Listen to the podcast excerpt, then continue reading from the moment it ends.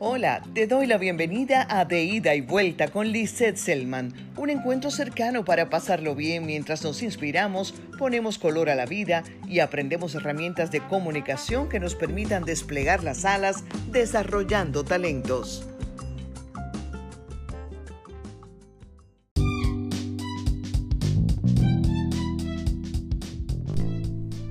En esta ocasión me permito hablarte sobre el arte de la conversación que para que pueda ser así considerada, debe ir más allá del simple intercambio de ideas. La razón es que a partir de esta socialización entre dos o más personas, es posible fomentar relaciones más estrechas, tanto en el ambiente de negocios como en el personal o en el sentido opuesto, dejar una imagen cuestionable o un sentimiento de decepción en los interlocutores y como estoy segura de que a todos nos interesa producir la mejor imagen, adentrémonos en el tema. Ser capaces de entablar una conversación amena e interesante es allanar el camino al triunfo a todos los niveles.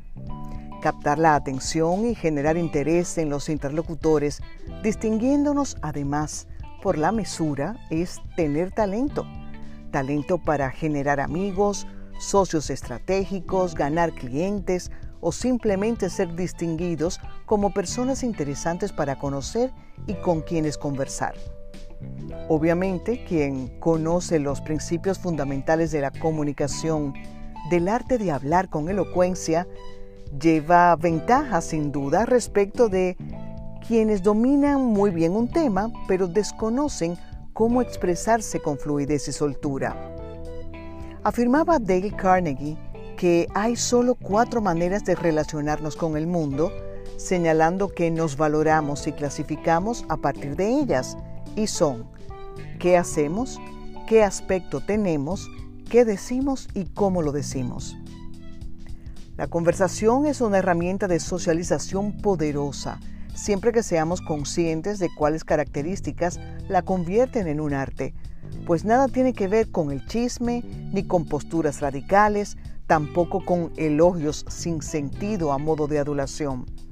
La buena conversación se construye desde una buena cultura general, sin duda, pero hay dos elementos esenciales que deben considerarse ineludibles, entusiasmo y capacidad de escucha. Una persona fría o apática, por más culta que sea, no logra generar adhesión ni interés. El saludo, ese primer contacto es importante porque requiere mirar a los ojos, sonreír, apretar amablemente las manos al estrecharlas y si se tratara de dos personas que recién se conocen, agregar seguridad y buen nivel de voz al mencionar el nombre completo, otro detalle a considerar, puesto que a veces se omite, cuando en realidad poder llamarnos por los nombres unos a los otros es parte del proceso de relacionarnos entre sí. La prudencia es otra virtud a aplicar en función de saber qué compartir o preguntar y qué no, guardando siempre el respeto a la intimidad ajena y propia, cultivando la discreción.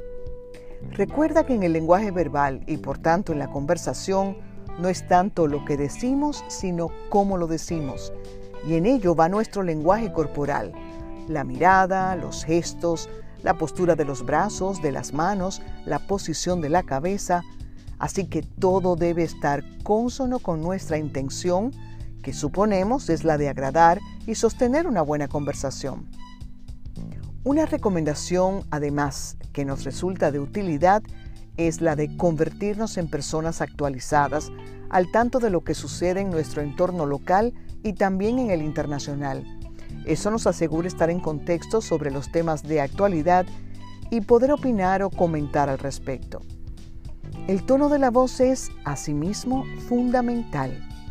Qué agradable resulta conversar con alguien que modula agradablemente y aplica el tono apropiado a sus ideas. Suavidad y firmeza, melodía y ritmo en la expresión verbal, exquisito. El lenguaje coloquial lo reservaremos para las conversaciones entre amigos cercanos, pero cuando se trata de conversaciones a nivel de negocios y de actividades sociales, cuidemos nuestro estilo y dicción. Son parte de la imagen que creamos de nosotros mismos. Y cierro con una frase de Sir Winston Churchill que me encanta. Una buena conversación debe agotar el tema, no a los interlocutores. Te encuentro en el próximo episodio. Gracias por escuchar.